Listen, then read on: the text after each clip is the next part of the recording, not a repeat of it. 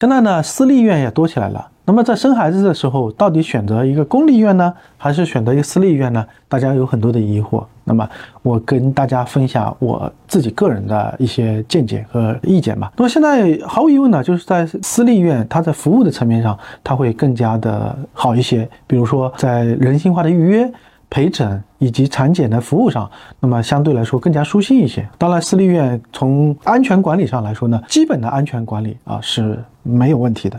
那么生孩子这这个事情呢，大多数都是平顺的啊。那么在孕期的这个时候呢，如果说我们现在通过孕检发现都没有什么特别大的问题。那么，如果你要追求一个比较好的服务，那我觉得你去私立院啊，去产检、去生孩子也没有什么问题。但是呢，大家也知道啊，就生孩子本身来说存在一些潜在的风险。潜在的风险呢，包括比如说你得了一些合并症的时候啊，比如说血压高的时候，当你得了一些比如说心脏病的时候，那么这个时候呢，我更加建议大家在综合性的医院啊进行产检和分娩，因为在这个时候呢，医院的综合实力的在这些问题的处理上会更加的重要。那么在过去的话，我们生孩子过程当中呢，遇到太多的这种各种各样需要紧急抢救的一些问题。当然了，就是说我们并不说否认私立医院抢救的一些能力，比如说遇到产后出血的时候，如果能够及时的领来血，团队能够及时的进行产后出血的这些治疗，那么也是没有问题的。但是，当我们特别严重的一些并发症的存在的时候，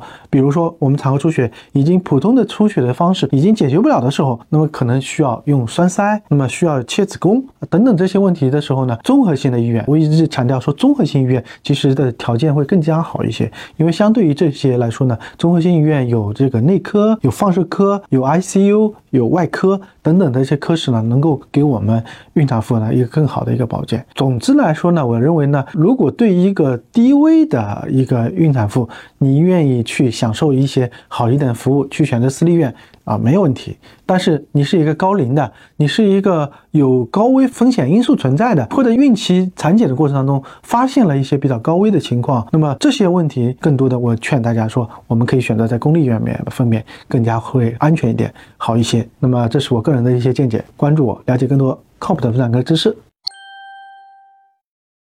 抖音。